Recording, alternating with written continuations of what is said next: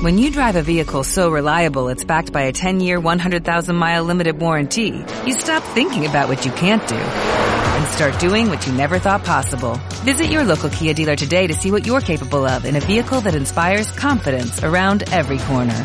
Kia, movement that inspires. Call 800-333-4KIA for details. Always drive safely. Limited inventory available. Warranties include 10-year 100,000 mile powertrain and 5-year 60,000 mile basic. Warranties are limited. See retailer for details.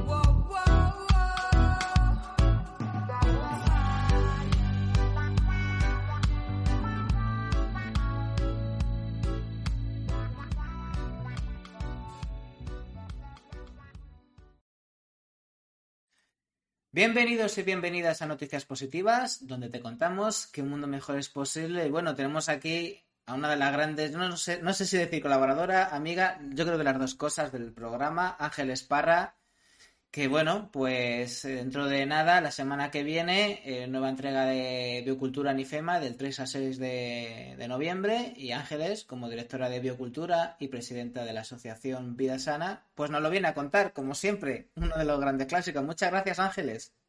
Pues sí, aquí estamos eh, de nuevo, pero ahora ya con la cuenta atrás, de, porque ya, nada, que justo una semana, el Justo. próximo abrimos cuentas. Justamente, que también era la idea, justo una semana y está, y está guay, para, porque bueno, como aparte del directo, luego lo movemos el contenido, pues eh, está genial, pues para irlo moviendo en esta cuenta atrás tan interesante de justo una, una semana. Pues bien, como decimos, eh, el jueves que viene, 3 hasta el domingo 6 de noviembre en IFEMA esta nueva edición de Biocultura Madrid. Eh, si quieres, ya que hemos pedido a la gente que nos haga preguntas, además nos han hecho preguntas, Ángeles, como muy canónicas, muy casi de periodista. Ha dicho, pues bueno. A ver, a ver. Me ha hecho mucha gracia. Bueno, María, tengo dos Marías, una de ellas me ha dicho que principalmente, ¿qué novedades va a haber en esta próxima edición de Biocultura 2022 en Madrid? ¿Qué, qué vamos a ver?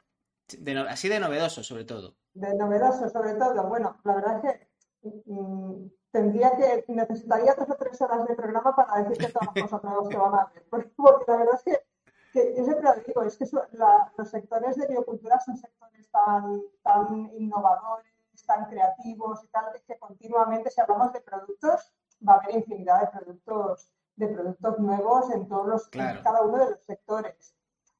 No sé si por ahí hay gente que no nos conoce, pero los sectores de biocultura son alimentación ecológica, por supuesto todo certificado, Hmm. productos de cosmética y de higiene ecológicos, moda sostenible, todo lo que tiene que ver con, un, digamos, un estilo de vida más ecológico, materiales para un hogar, una casa sana, en fin, todos esos sectores son los que están en la feria y en todos ellos va a haber, va a haber novedades. Eh, diría como tendencia quizás, este año vamos a poner mucho el acento y luego ya hablaremos también en, en los productos veganos que sean además certificados como ecológicos, no solamente certificados como veganos. Y luego también ahora hay una tendencia importante a todo lo que son los alimentos fermentados, porque bueno, pues, pues que sientan mejor, ¿no? Y por ahí.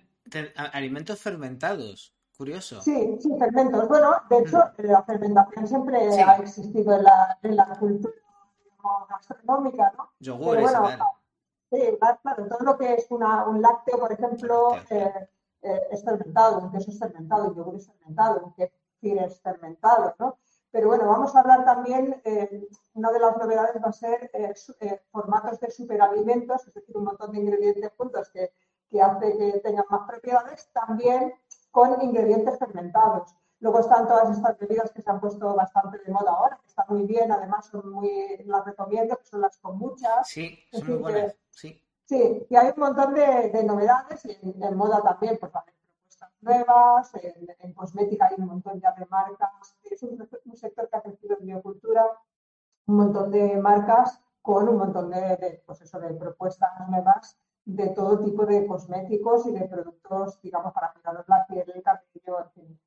Antes de pasar a más preguntas, viene muy a cuento de estas novedades y hablabas tú de los alimentos eh, veganos, ¿no? Es muy importante, estáis insistiendo mucho, además lleváis varias eh, ferias insistiendo en que no es lo mismo vegano y ecológico. Puede serlo, debe serlo, pero no siempre pasa, ¿verdad? Pues la verdad es que eh, no siempre pasa en absoluto, sobre todo en, digamos, en productos veganos que encontramos en, digamos, en el comercio convencional, por decirlo así. ¿no? Eh, nosotros en Biocultura le queremos dar atención a este sector porque es un sector que está creciendo muchísimo, sobre todo está creciendo mucho en, digamos, en, gente joven, mm. que un poco convierten el, digamos, el consumo de productos veganos en casi una filosofía, o sin el caso, una filosofía de vida. Eh, y bueno, y, simplemente miran el hecho de que no tenga ningún ingrediente de origen animal, pero ir un poco más allá.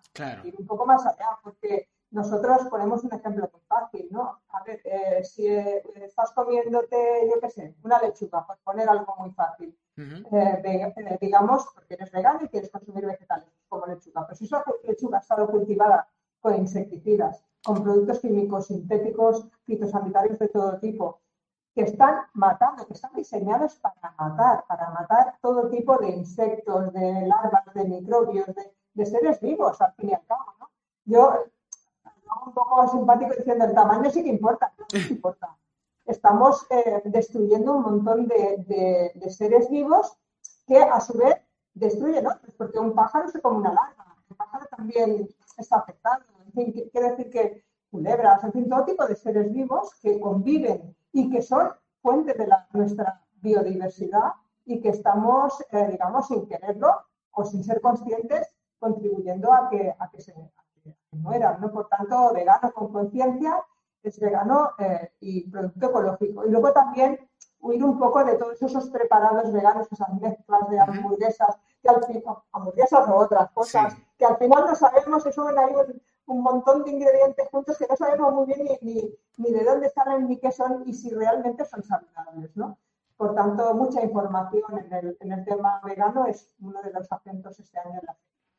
Es que es muy importante lo, lo que tú dices porque, claro, em, lo único que te garantiza un sello vegano es que no hay alimentos de, o sea, que no hay componentes de origen animal. Pero claro, eh, eso no significa que no pueda haber, pues eso, pesticidas, transgénicos, todas esas cuestiones, ¿no? Existe este principio de la bioacumulación. Eh, nos vamos comiendo los pesticidas de otras cuestiones. Es verdad que la bioacumulación se ve muy clara en animales, pero también tú estás acumulando eh, los pesticidas que te puedes comer en, en, plantas o en otros productos agrarios. O sea que al final eh, la guarrería que echan en el medio ambiente, el veneno que se ve en, cualquier ecosistema donde, donde salen nuestros alimentos, pues llega a nuestra, a nuestra sangre y esto es así, ¿no? Entonces, eh, como dijo Nicolás Solea en una charla que lo citáis, que más da que seas vegano si te vas a vivir a un entorno tóxico y envenenado y... O sea, es que no tiene nada que ver. Entonces, claro, es, es muy importante esta, esta cuestión. Entonces, eh, claro, supongo yo que hay eh, la, la cuestión práctica. que Mira, de hecho, acaban de entrar una pregunta sobre algo de vegano. A ver, creo que es. En los comercios convencionales veo continuamente productos que añaden a sus nombres. Ahí, voy a ponerlo largo. A ver, que lo vea bien. A sus nombres veganos, pero que mirando los ingredientes son un poco extraños, ¿no? Eso te dice Moniquilla, que ve los ingredientes de algo que pone vegano, pero los ingredientes. Sí, bueno, en este sentido también eh, en biocultura, dentro de lo que son, digamos, la, feria hay muchas actividades paralelas, ya sabéis, eh, va a haber varias actividades de la, de la Unión Vegetariana Española, que es la, digamos, la encargada en España de gestionar el sello vegano, digamos, el, el label, ¿vale? Ese que es una V con, que pone V label, ¿no? Eh, es importante que, que, también haya una, digamos, un control y una certificación por parte de, digamos, de entidades eh, entidades que certifican un producto que sea vegano, ¿no? Nosotros ya sabéis que, que decimos tienen que estar los dos logos, el vegano y el ecológico, para que de verdad, digamos, pues nos lo creamos, ¿no? Desde luego está, está claro que es necesario, la información es poder y en el consumo está claro. Y más si realmente estamos hablando de consumidores que quieren algo sano, quieren consumir cuestiones sanas, eh, alimentos sanos. Entonces, eh, saber que existen los sellos, quién está detrás de los sellos, pues es, es eh, muy importante. Quería mirar también un momentito que voy a mirar algunas otras preguntas de los que, ya que la gente que estéis haciendo preguntas, tanto en directo en el, en el chat ahora mismo, como quienes habéis preguntado por redes, pues estáis en el sorteo de entradas precisamente para biocultura. Pues mira, eh, aquí está. Es que es muy interesante porque he visto un par de preguntas que hablan del futuro, Ángeles. Yo no sé si habéis dado el clavo cuando habláis de que biocultura y la alimentación bio es clave en esta lucha contra la distopía, ¿no? porque de preguntes saber cómo se ve el futuro desde biocultura, cómo veis el futuro, qué retos tenéis de cara al futuro. Eh, otra María pregunta cuál es el futuro en concreto de la alimentación. Eh, me llama la atención, ¿no? Eh, que haya salido esta palabra en varias preguntas. Bueno, es que estamos preocupados por el futuro. Es lógico y normal que, que haya preguntas en este sentido, porque la verdad es que el panorama que nos pintan es bastante digamos, oscuro, ¿no? Y, sobre todo incierto, ¿no? Eh, y eso crea mucha, digamos, mucha, mucha ansiedad, mucha angustia, ¿no? Eh, ¿Cómo veo yo el futuro? Pues mm, veo mm, que, va a haber como, bueno, también lo veía hace un tiempo, pero ahora quizás, quizás más, ¿no? Veo como dos líneas paralelas, una de, de consumidores, de ciudadanos conscientes que quieren hacer cambios sin esperar a que lo hagan las industrias o las administraciones, sino que quieren ya dar pasos. Y para estos, para esos, aprovecho para deciros, veniros a agricultura porque vais a encontrar un montón de información. Porque sin información es muy difícil eh, acertar en los cambios, ¿no? Eh, y por otro lado, pues seguirá, digamos, eh, las grandes industrias, los, los, los gobiernos haciendo pues, sus, sus, sus habituales eh, desastrosas a, favor de, bueno, pues de, ese capitalismo neoliberal feroz que ya no sé cómo adjetivarlo y eh, seguirán, seguirán esas líneas. Por otro lado, hay que tener mucho cuidado cuando hablamos de, ser consumidor o ciudadano consciente, ¿no? Porque la gran industria y los grandes poderes tienen, eh, digamos, también capital suficiente como para desinformar. De hecho, están usurpando, están usurpando absolutamente todo el lenguaje. Eh, le llaman artesano, natural, eh, sostenible, yo que sé, 20.000 palabras a todo lo que, lo que envasan y lo que nos intentan colocar y vender, ¿no? Por tanto, eh, hay que estar, digo, muy informados para, para no creerse esa maraña de palabras que está utilizando el marketing, el greenwashing que se llama, digamos, en la industria, no solamente en la alimentación, sino en todos los sectores. Es que además em, son lenguajes eh, que se aprenden muy rápido, los, los, discursos, lo malo que tiene, yo como periodista pues lo tengo claro, ¿no? Los discursos, eh, los argumentos, eh, las palabras, el palabrerío se aprende muy rápidamente, ¿no? Otra cosa es que tú uses el discurso para vender otra cosa o que tú te lo creas y que interiorices eso que estás diciendo, ¿no? Y es complicado porque hay muchos medios, muchas herramientas, mucho poder económico y muy buenos actores o muy buenos representantes de lo suyo.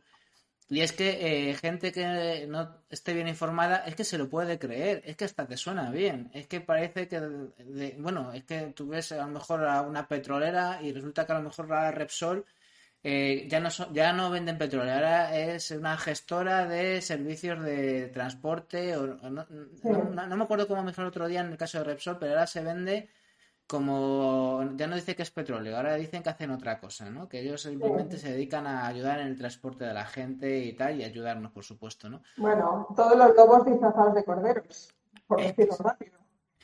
Pero siguen siendo los lobos. Pero es que lo hacen muy bien, ¿eh? Cuidado con los lobos lo hacen muy bien y hay que tener el olfato muy fino. con perdón de los lobos, por cierto, ¿eh? Con perdón, con mucho perdón de los lobos. Era por usar el refrán. Que además tengo algún amigo que está metido en Lobo Marley, a ver si me van a dar luego pal pelón. Eh, precisamente, lo siento David, si lo estás mirando. Eh, bueno, precisamente hablando de información y de futuro. Mira, Luis pregunta, precisamente él tiene un interés particular, quiere recibir información sobre colocación de paneles solares. Si quieres saber si, si se va a hablar de esto y si hay puestos en biocultura, pues entiendo que sí. Sí, sí, va a haber algunos puestos en biocultura, va a haber también algunas charlas informativas, no solamente para la instalación, digamos, doméstica de, paneles solares, fotovoltaicos o, otro tipo de energías renovables, eh, sino también para comunidades de vecinos. Eh, yo te aconsejo que te mires el programa, de, si entráis en la de biocultura, por un lado tenéis todas las, eh, digamos, empresas expositoras eh, que van a participar y las podéis buscar incluso por temáticas, hay un buscador por temáticas, si te interesa el tema de, pues, pues, de energía, pues puedes buscar en Casa Sana o en Energías y te sale el directorio de las empresas que van a estar en la feria. Y también en, la programación de actividades, todas aquellas actividades que, digamos, relacionadas con energías que te, que te puedan interesar. Hay varias, varias empresas expositoras y también varias actividades porque el tema de la energía ahora mismo es un tema, bueno, siempre ha preocupado, pero ahora mismo... Tú verás. 20 veces más, ¿no? Así es que es buen momento para, para informarse y vais a tener pues, en la feria pues, profesionales que os pueden ayudar. Esto es muy interesante porque a mí me encanta el calendario de actividades, porque hay de todo. Eh, luego me encanta comer en biocultura, me encanta llevarme cosas para casa para disfrutarlas. O sea que es que hay muchas cosas que hacer. También hay actividades para los niños que no tengo, pero ahí está el festival para la infancia de Mamaterra, para quien quiera llevar a sus niños. Y bueno, en cuanto a actividades, este año está, eh, habéis hecho también esta tribuna ecosocial, ¿no? Que bueno, que también es muy interesante. Se llama Tribuna de Ecojusticia, exactamente, y bueno, que va a ser un espacio para activistas. Pues sí, la verdad es que eh, de alguna manera, pues Biocultura quiere mostrar todas, digamos, las luchas o, el esfuerzo de muchos colectivos en salir a la calle y empezar a explicar las cosas. ¿no? Una de las, digamos, de los colectivos que va a estar muy presente en esta tribuna de justicia eh, van a ser los científicos de rebelión, que han decidido, pues, eh, dejar de solamente explicar en los informes y en las papers y en los, en los en las consultas de, digamos, de administraciones porque no les hacen caso. Ellos tienen claro, es un movimiento a nivel mundial. También tenemos bastantes científicos que están, que digamos, han adherido a ese movimiento, que han hecho ya varias acciones y tal, y que van a seguir haciendo, y quieren estar en biocultura porque saben que es un lugar donde quizás ese altavoz pueda funcionar mejor y hay más gente dispuesta a escuchar también, ¿no? Luego va a estar la gente de Stop Ecocidio, que también nos van a contar un montón de, temas. Ya sabéis que ahora también hay buenas noticias con el tema de, considerar el ecocidio eh, un delito. En, el, digamos, en Europa pues se está considerando, digamos, admitirlo como, delito. Va a haber también luchas ciudadanas de, por ejemplo, el, problema que tenemos en la Cámara Real de, cortes de luz. Eh, que están ahí los vecinos resistiendo y, tal. Eh, va a haber gente también, bueno, pues que, pues que se, dedican a, hacer experiencias de, compostaje, de cómo cooperar con el compostaje desde digamos, los residuos domésticos, la alianza de la incineradora de Valdemín Gómez, en fin, que vamos a estar ahí con un montón de, temas, eh, bueno, pues que, bueno, nos van a interesar. También está la gente de justicia alimentaria, que va a hablar del tema de que hay detrás, digamos, de, el ingrediente secreto, que lo están presentando estos días, precisamente el, el, ingrediente secreto de la, de la, industria alimentaria, que es la precariedad laboral. ¿vale? Cómo esa precariedad laboral hace que las grandes industrias alimentarias pues eh, embolsen más, más, digamos, más, más dinero, ¿no? En fin, que va a haber un montón de, de digamos, de, de voces que van a tener bueno, pues esa presencia en la feria, no solamente explicando sus proyectos, sino también en toda la zona donde van a estar los cuatro días de la feria en diferentes stands, pues de forma permanente explicando lo que, lo que están haciendo y buscando silencias y buscando apoyo. Cada uno de nosotros podemos apoyar, aunque sea poquito. Hay que intentar apoyar la medida de las posibilidades, pero hacer cuestiones que, redunden en beneficio del planeta. Desde luego, moverse en la, en la, una dirección. La semana pasada, precisamente, hablamos con Maite Monpo de de Stop Ecocidio, que me van a estar dando una charla ahí con el documental de Oro de Sangre. Era muy interesante porque hablamos en esta conversación aquí precisamente de que cuando hay un ecocidio detrás también hay violaciones de derechos humanos, ¿no? Y es muy interesante porque por lo que veo en esta tribuna de ecojusticia también habéis dado en esa clave, ¿no? Precisamente eh, Porque mucha gente, a pesar de todo, sigue creyendo que esto de la ecología es como cuatro hippies que quieren proteger un río y no se dan cuenta de que precisamente cuando se daña el medio ambiente también hay personas que, que sufren, ¿no? Y el tema de justicia alimentaria, este ingrediente secreto o lo de stop ecocidio, pues es que está, está claro, ¿no? Que al final lo que estáis haciendo en biocultura es, eh, bueno, proponer un mundo mejor eh, en todos los sentidos. Más, más verde porque tiene que ser verde, pero evidentemente un mundo mejor no solamente para el planeta, sino para las personas. Sí, claro que sí.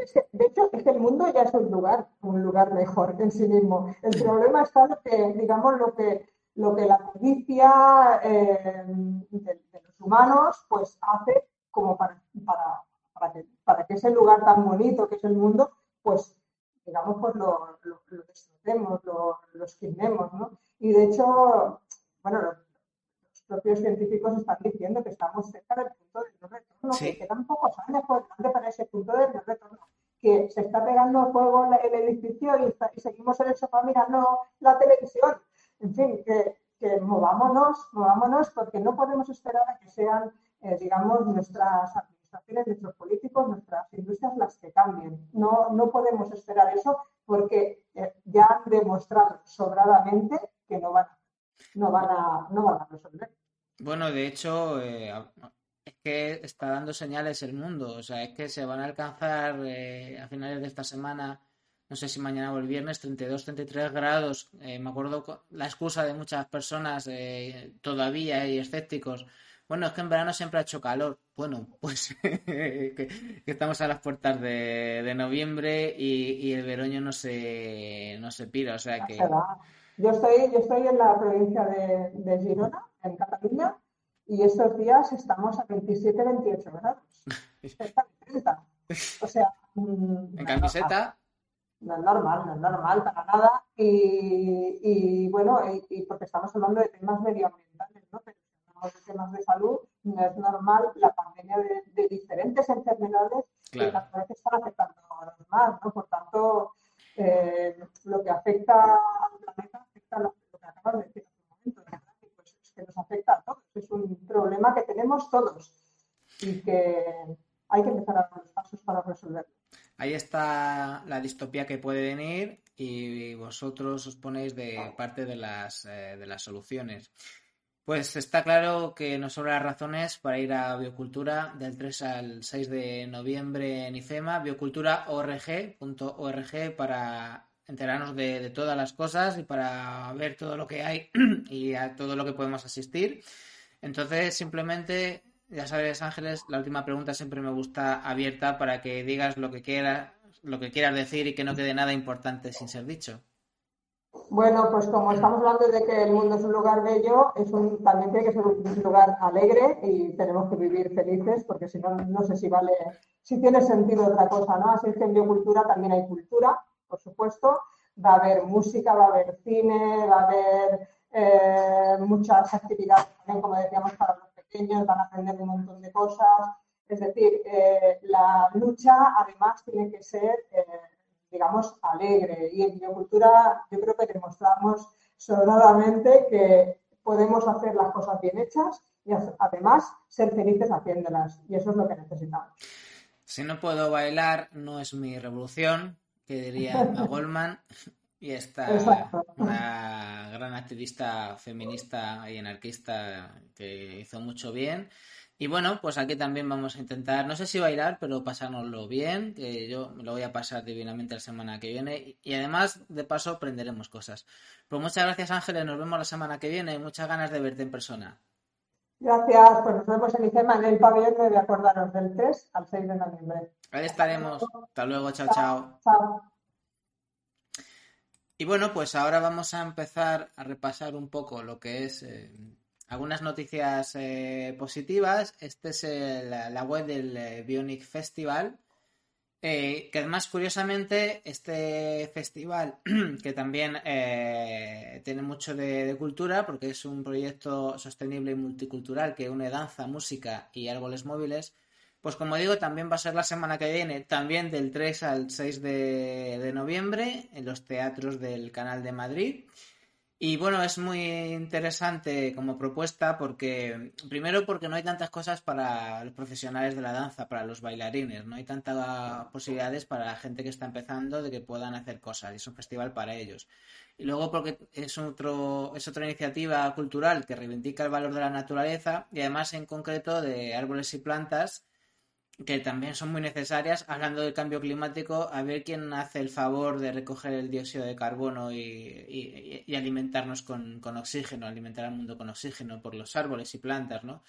Que necesitamos cada vez más eh, precisamente para que haya refugios climáticos, ¿no? Porque están llenando de hormigón nuestras calles y nos vamos a asar y necesitamos eh, lugares que den sombra y necesitamos árboles bajo los cuales podamos guarecernos y además de eso, pues precisamente por esa labor que hacen de limpiar la atmósfera y de, atrapar el, dióxido de carbono y, bueno, y, digamos que, pues eso, alimentarnos de oxígeno, de echar oxígeno a la, atmósfera, ¿no?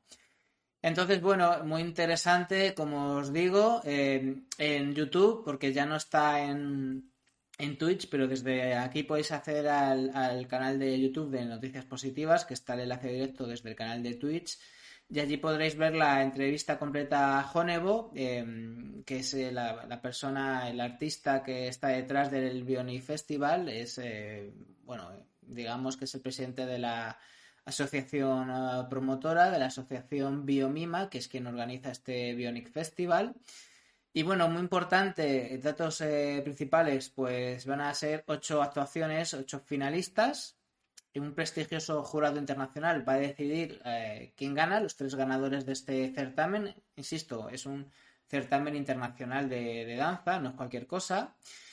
Además, se va a poder ver el contenido del festival en abierto bajo licencia Creative Commons en los canales de Facebook, Vimeo y YouTube del festival. Recuerdo que la web es, eh, aquí está, bionifestival.com eh, y como, bueno, como están varios idiomas, bionifestival.com barra es para verlo en español, ¿vale? En castellano.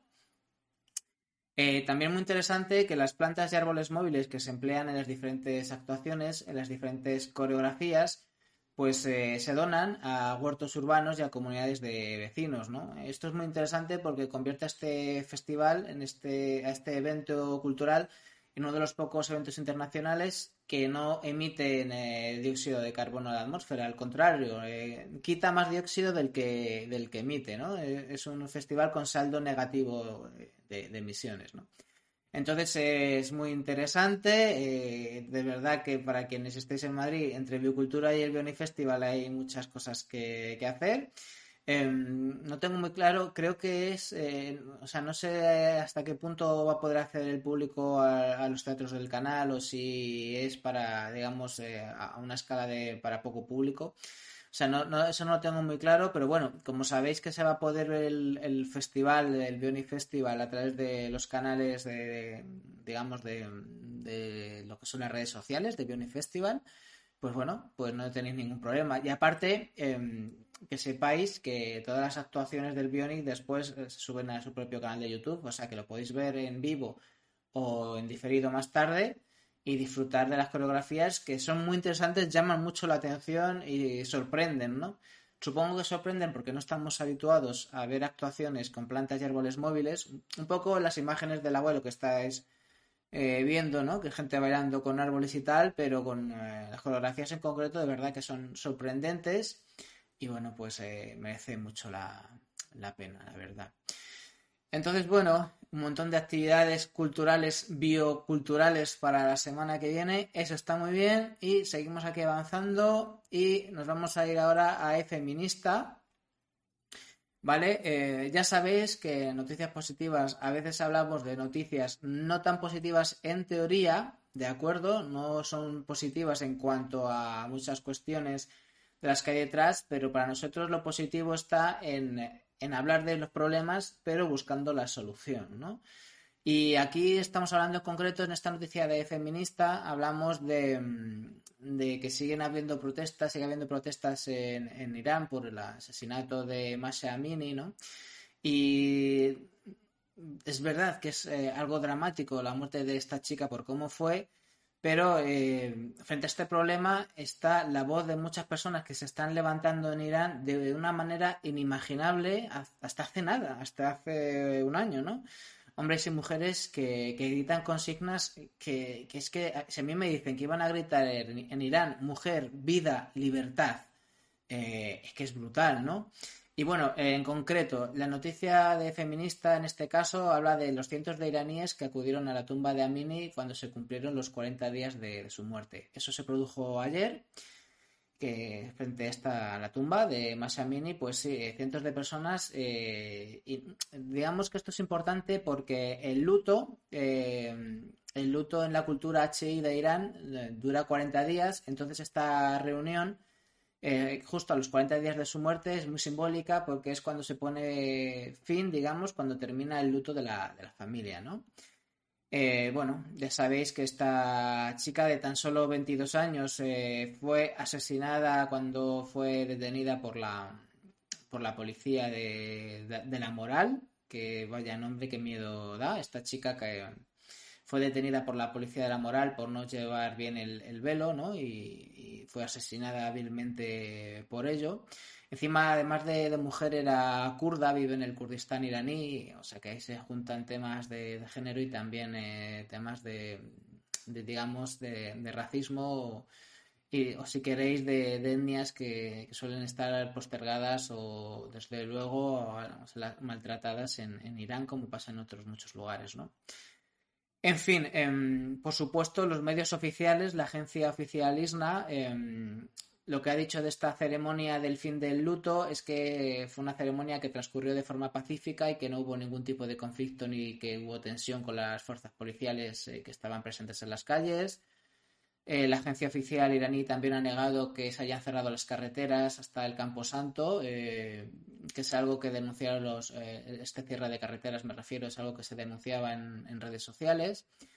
Pero sí que ha habido muchos activistas, precisamente en las redes sociales, que, han colgado mucha información en muchos vídeos que hablan de que sí, de que se ha intentado evitar que la gente fuera a, este, esta conmemoración de estos 40 días de, la muerte de esta joven. Y bueno, em, por lo visto, evidentemente sí que hubo gritos y sí que hubo mucha gente que precisamente gritaba mujer, vida, libertad. Docenas de personas gritaban mujer, vida, libertad en Irán. Y muchas mujeres, por supuesto, se quitaron y ondearon los velos. Eh, increíble, de verdad. Eh, por supuesto, esto es trágico, pero es, el, es la semilla de un cambio que ojalá pase, ¿no? Y que también eh, esta gente grite directamente muerte al dictador en referencia al líder supremo de Irán, Ali Khamenei, pues es algo brutal, ¿no? Eh, desde el día antes de mm, desde el miércoles 26 de octubre se, está marcando pues esta fecha señalada para bueno pues para ir a este entierro y convertirlo digamos que en una fecha importante, en una conmemoración importante, o sea, había llamamientos de activistas para, ir al lugar. Eh, también varias universidades eh, estaban, eh, digamos, realizando protestas siguiendo estos llamamientos en redes sociales.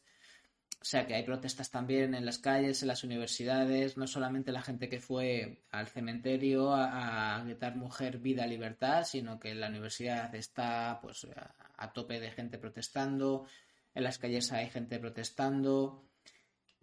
Digamos que desde el 16 de septiembre, que fue cuando fue asesinada Mini, eh, bueno, pues eh, se ha puesto en marcha este movimiento, 16 de septiembre.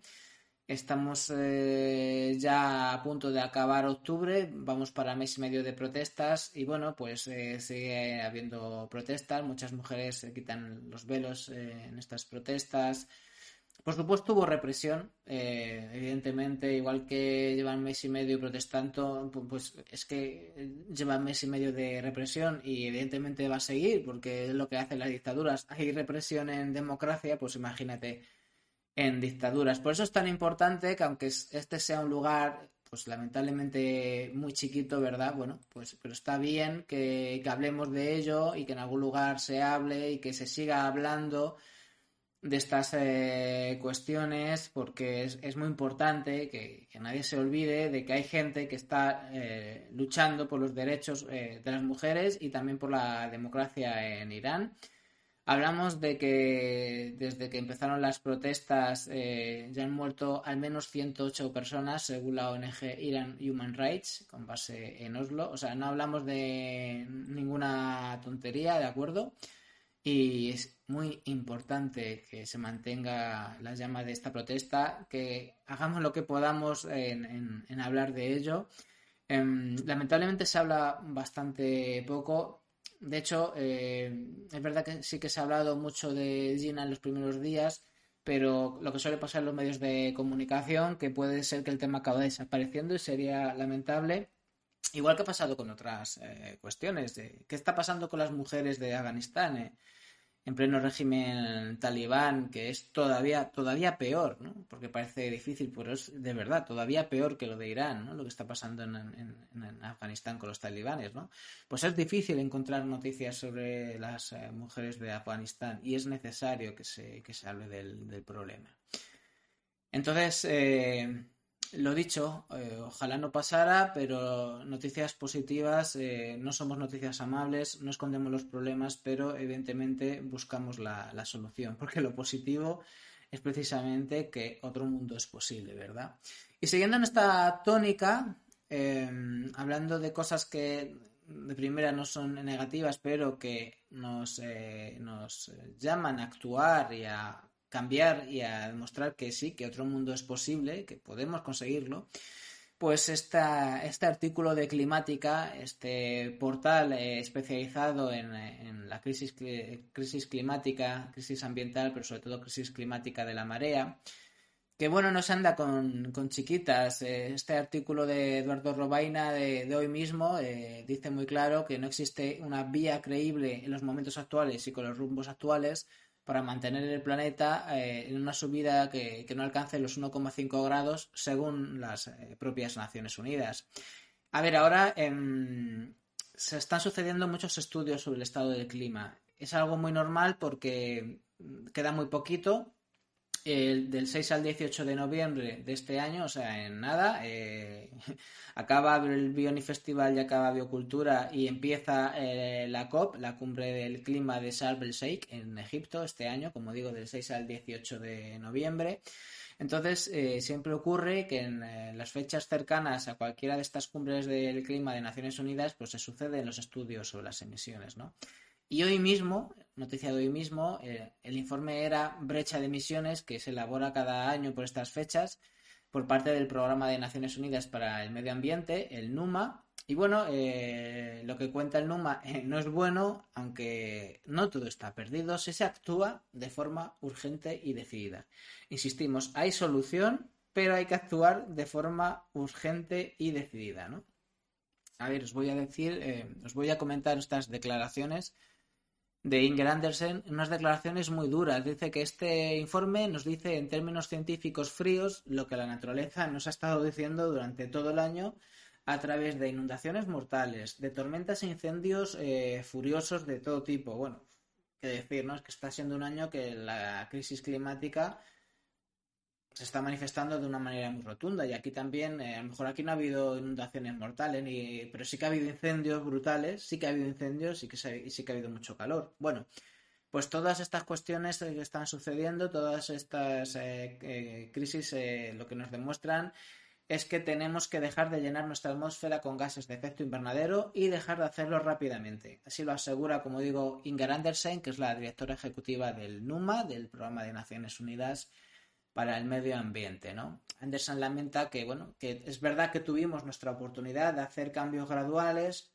pero ese tiempo se ha acabado y solo una transformación radical de nuestras economías y sociedades puede salvarnos de un desastre climático acelerado. Bueno, eh, lo hablaba hace un rato con Ángeles, ¿no? Por eso están los científicos eh, haciendo desobediencia civil, por eso hay protestas, unas eh, más críticas que otras y tal, unas más cuestionables que otras, pero realmente lo verdaderamente peligroso, lo verdaderamente cuestionable, lo verdaderamente urgente es este problema, ¿no? De la, de la crisis climática, ¿no?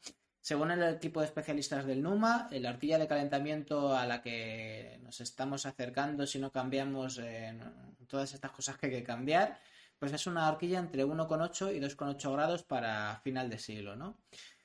Pero claro, según los rumbos actuales, el escenario de 2,8 y a veces según otros estudios incluso más es el más probable, ¿no? Y bueno, según el secretario general de la ONU, Antonio Guterres, eh, dice Guterres directamente que nos dirigimos a una catástrofe global, a una catástrofe global. Está claro, eh, creo que no queda ninguna duda mm, que, sí, que hay que cambiar las cuestiones.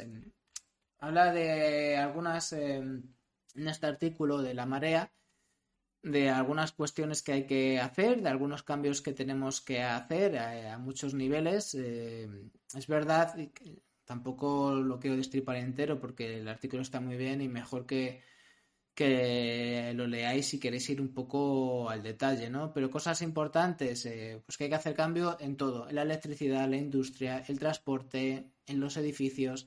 Es verdad que cada vez más edificios, cada vez más eh, infraestructuras se, están construyendo con el tema de emisiones netas cero, es decir, que no eh, echen a la atmósfera, que no emitan más dióxido de carbono del que pueden eh, atrapar. Entonces, bueno, o, por lo menos evitar, ¿no? De, alguna manera, o con energías renovables, o con proyectos de compensación, de, de la manera que puedan, ¿no? Entonces, bueno, eh, eso está muy bien, pero es verdad que no es suficiente, que no es rápido, que hay que hacerlo más rápido. Al final es, está claro que mm, lo que dice este estudio del NUMA es que no podemos seguir eh, apostando por proyectos que consumen muchos combustibles fósiles, ¿vale? Em, lo digo porque ahora con el tema de la, de la guerra de Ucrania, em, pues Europa es verdad que tiene una amenaza bastante seria y esto es así, una amenaza bastante seria de desabastecimiento, pero em, el problema es que se están, nos estamos abasteciendo tanto de, gas natural que al final lo que va a pasar es que vamos a tener demasiado gas y eh, en vez de apostar por energías renovables eh, vamos a hacer a lo mejor un gasoducto como el que quiere hacer España con, conectándolo con, eh, con Marsella y tal. Este nuevo proyecto alternativo para llevar gas a hidrógeno verde y tal. Y al final eh, vamos a seguir, va a ser una excusa para seguir eh, acaparando combustibles fósiles. Y, claro, es que los científicos lo están diciendo muy claro. Déjate de nuevas apuestas en infraestructuras de, de gases y tal.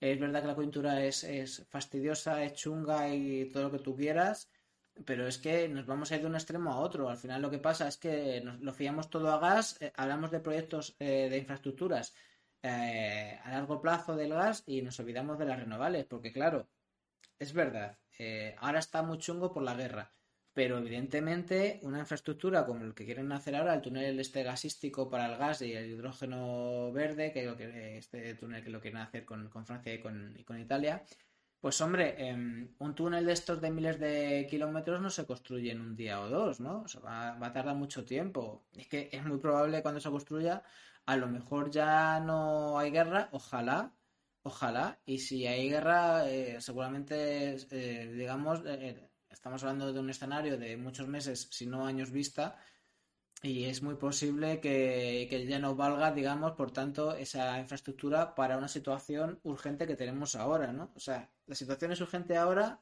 quiero decir, pero me haces una infraestructura enorme que no es para solucionar un problema ahora, sino años vista. Me estás vendiendo una moto un poco, un poco chunga, ¿no? cuando además por las, eh, las energías renovables eh, evidentemente son fáciles de es mucho más fácil instalar eh, muchos paneles solares ah, por autoconsumo o digamos que conlleva mucha menos complejidad estas pequeñas instalaciones digamos más descentralizadas que crear grandes infraestructuras que son mucho más complejas y más dilatadas en el tiempo ¿no? yo creo que es una cuestión bastante y una postura bastante desacertada en fin, eh, también habla este informe, por entrar un poco, sin pasarnos de detalle, pero por comentarlo un poco, eh, se pide a los gobiernos que reformen las subvenciones y los sistemas fiscales precisamente para apoyar esta transición ecológica. Al sector privado que reduzca la pérdida y desperdicio de alimentos, que utilice energías renovables, le piden al sector privado que desarrolle nuevos alimentos que reduzcan las emisiones de, carbono.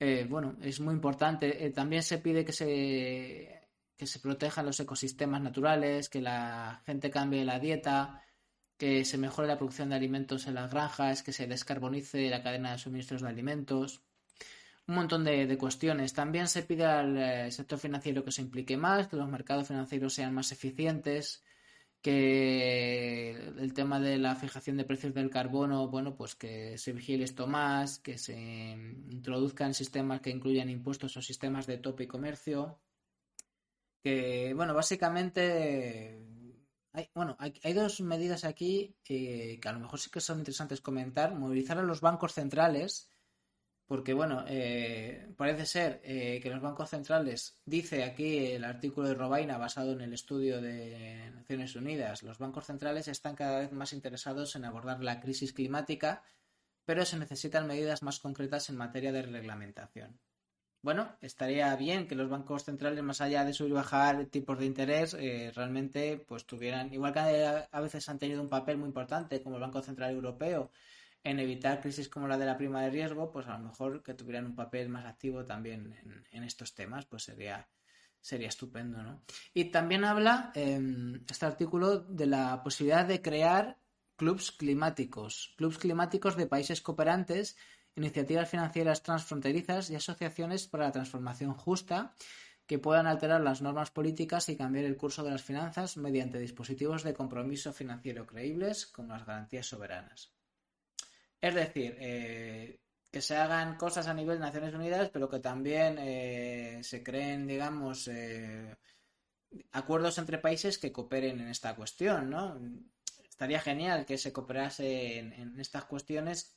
El problema es que luego te venga el líder político de turno diciendo que el túnel, el, túnel que el gasoducto mejor dicho, que estoy hablando todo el día de túneles, pero bueno, también es como un túnel, que el gasoducto que van a hacer para el gas y el hidrógeno verde, que es una cooperación. Pueden decir, no, esto es una cooperación para la transición ecológica, cuando repito que realmente no van por ahí los tiros, ¿no? Pero bueno, digamos que, mm, que sí, que lo que dice este informe en resumen es que la cosa está chunga, muy chunga, que desde luego eh, esto de reducir eh, las emisiones eh, pues va a tener que hacerse muy en serio porque si no este objetivo del Acuerdo de París de que no subieran más de 1,5 grados pues ni de coña y que podemos llegar a los 2 grados que es el, el umbral más eh, digamos más crítico y de hecho podemos llegar incluso a los 3 a los 3 grados de subida de aquí a finales del siglo si no cambiamos muchas cuestiones. Así que bueno, eh, la noticia es complicada, es eh, dura, pero eh, lo que dicen los científicos también del NUMA, y esto es así, se puede conseguir que esto no pase, esto no es una sentencia, se puede lograr, pero hay que ponerse ya y de forma decidida, no va de medios paños ni paños calientes, sino que hay que ir a por, a por todas. Y hablando, siguiendo con las soluciones, este chico que nos tiene enamorados, eh, Francisco Vera, aquí le hemos entrevistado, igual que os hemos dicho antes que en nuestro YouTube podéis encontrar la entrevista que hicimos a Jonevo sobre el Bionic Festival. También en YouTube está una de las tertulias que hicimos de, con esta plataforma de, organizaciones ambientales con Planta eh, y eh, bueno Francisco Vera colabora con, Planta, sobre todo colabora con Arona SOS Atlántico, que es una de las entidades que participa a su vez en, Planta, ¿no? Y bueno, pues Francisco, que cuando yo le entrevisté tenía 12 años, ya tiene 13, es niño, pero cada vez va siendo menos niño. Y lo que es es un tío con las ideas muy, muy claras. Y este activista colombiano, eh, Francisco Vera, un activista, como digo, con las ideas muy claras y con un mensaje muy contundente y al mismo tiempo esperanzador, pues ha anunciado que va a dar voz a los niños y que va a intervenir para dar esa voz a los niños precisamente en la conferencia de ONU sobre el cambio climático que se va a celebrar en Egipto el mes próximo, ¿no? en Sharm el. Francisco fundó el movimiento Guardianes por la Vida, es miembro de la Comisión de los Derechos del Niño de la ONU, como he dicho también está en Arona SOS Atlántico. Y bueno, en un acto precisamente de Arona SOS Atlántico en Madrid, en concreto fue un diálogo con la periodista Luz Sánchez Mellado, porque yo como conozco bastante a la gente de, Planta, estaba, estaba enterado de esto. Y bueno, en este diálogo con, con, esta importante periodista, Luz Sánchez Mellado, bueno, pues insistió en que la voz de los niños, por supuesto, debe trascender y debe ser incluida en las políticas de participación ciudadana.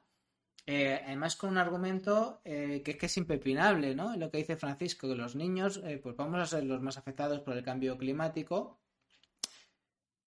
porque son el futuro, son los ciudadanos del futuro, y sobre todo, muy importante lo que dice Francisco, en los territorios más desfavorecidos del, del mundo, ¿no?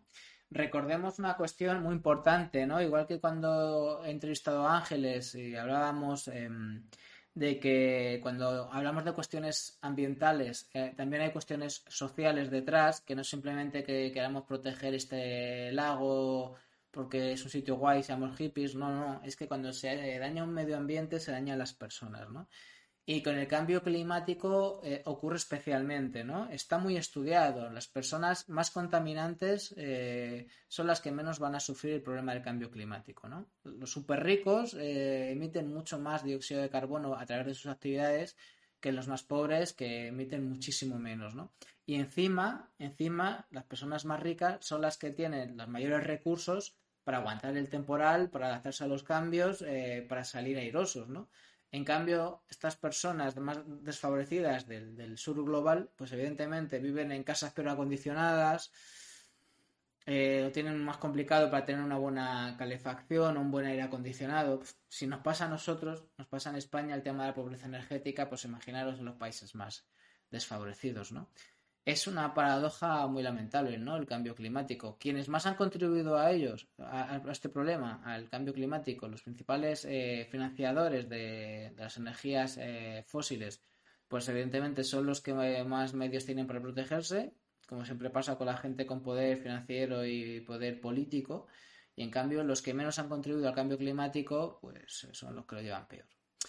En fin, eh, Francisco sabe estas cuestiones porque eh, además es un niño con mucha sensibilidad social, no solo ambiental, y eso lo notas cuando habla con, él. Se está convirtiendo en un adolescente y en un hombre que, que tiene una sensibilidad muy acusada y tiene muy claro el, papel clave de la ciudadanía y en concreto, y para eso va a la cumbre del clima de Egipto, sabe que en este momento la infancia también puede jugar un papel clave en las políticas medioambientales y también apuesta por los lazos intergeneracionales, evidentemente, ¿no? por la alianza entre, entre generaciones. ¿no? Y dentro de estas generaciones, por supuesto, reivindicando que los niños tienen capacidad para tener criterio, opinión propia y una voz capaz de alzarse.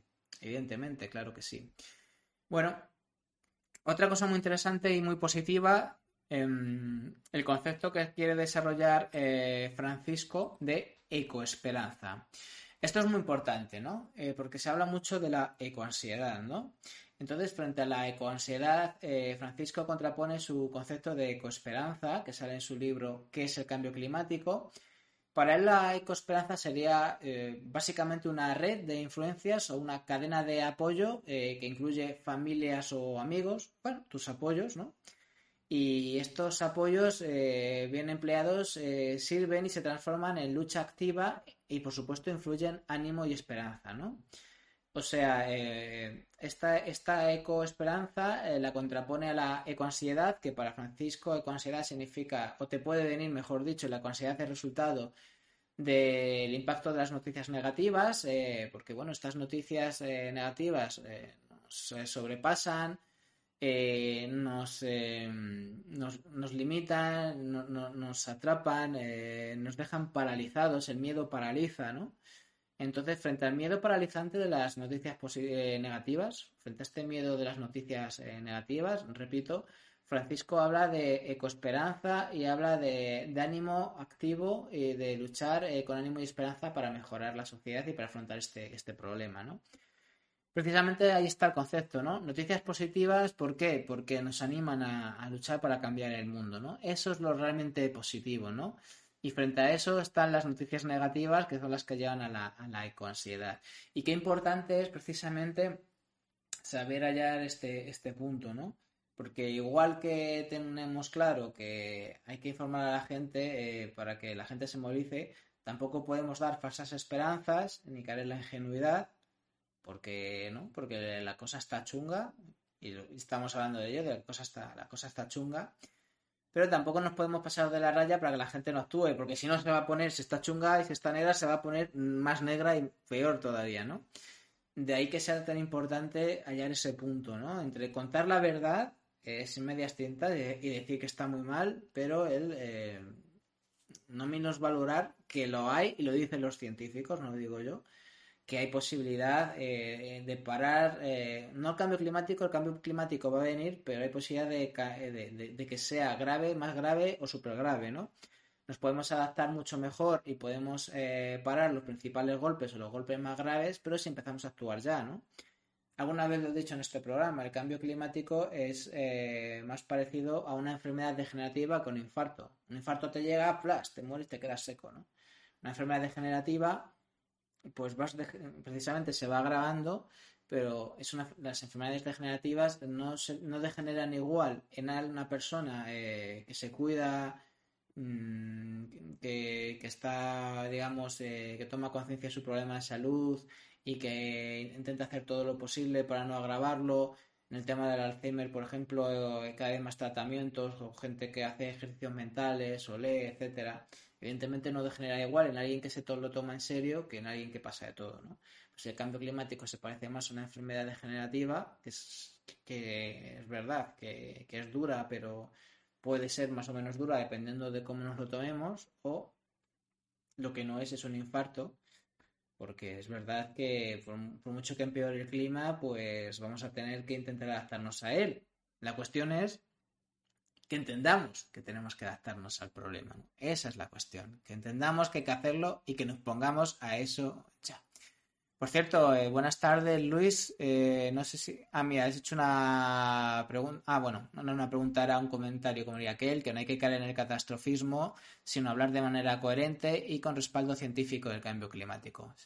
Claro que sí, Luis, eh, por supuesto. Es que se trata de eso, ¿no? Porque es que además es que totalmente cierto. Igual que eh, los científicos eh, dicen muy claramente que la cosa está muy chunga, pero si están saliendo a la calle a manifestarse, no están cayendo en la apatía, sino todo lo contrario, están optando directamente por la desobediencia civil, es porque entienden que, que hay un camino para salvar al menos los muebles más importantes, o al menos para que no sea todavía peor y para que, digamos, el futuro, eh, aunque sea más complicado que el presente, sea vivible pero hay que ponerse ya y hay que cambiar las cosas ya. Por eso están los científicos en pie de guerra y no solo los científicos, Juventud por el Clima, Fridays for Future, todas estas eh, Extinction Rebellion, ¿no? Todas estas organizaciones y todos estos eh, colectivos, ¿no?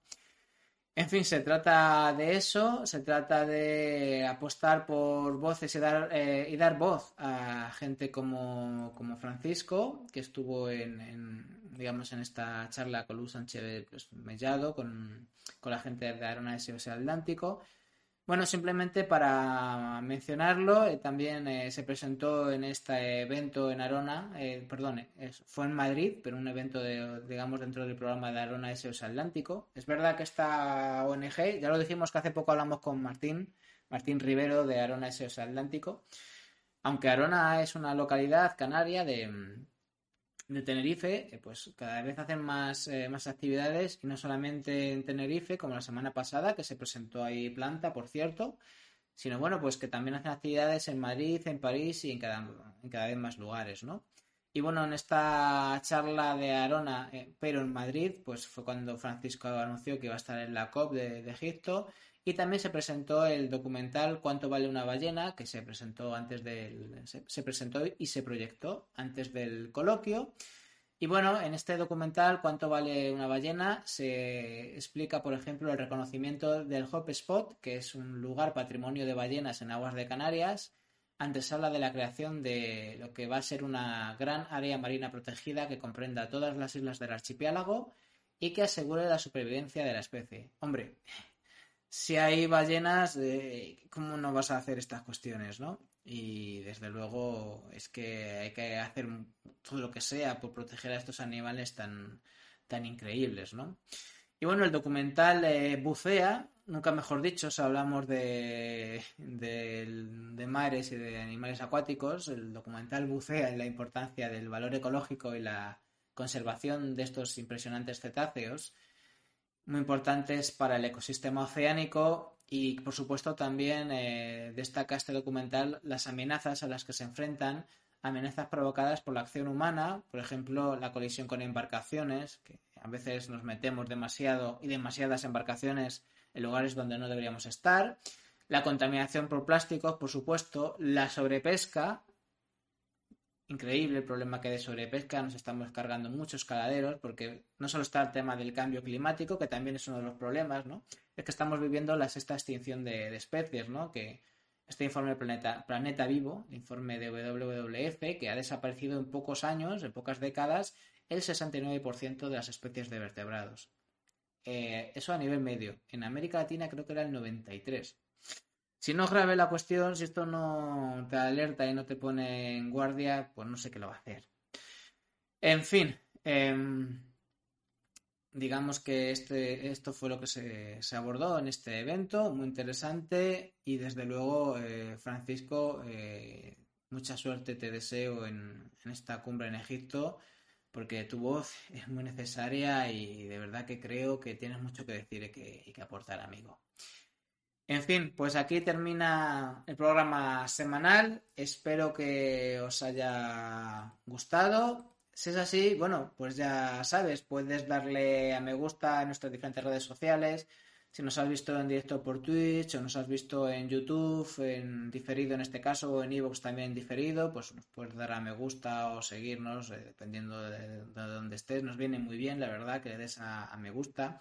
También nos puedes escuchar desde la semana pasada en CLM Activa, que es una radio social eh, digital del ámbito de Castilla-La Mancha dedicada a recaudar fondos para ONGs y hemos decidido que en este caso en formato podcast se pueda escuchar ahí noticias positivas y si bueno aportamos algo para hacer que se recauden fondos para entidades sociales en el, ámbito castellano manchego pues eh, perfecto y orgulloso y encantado.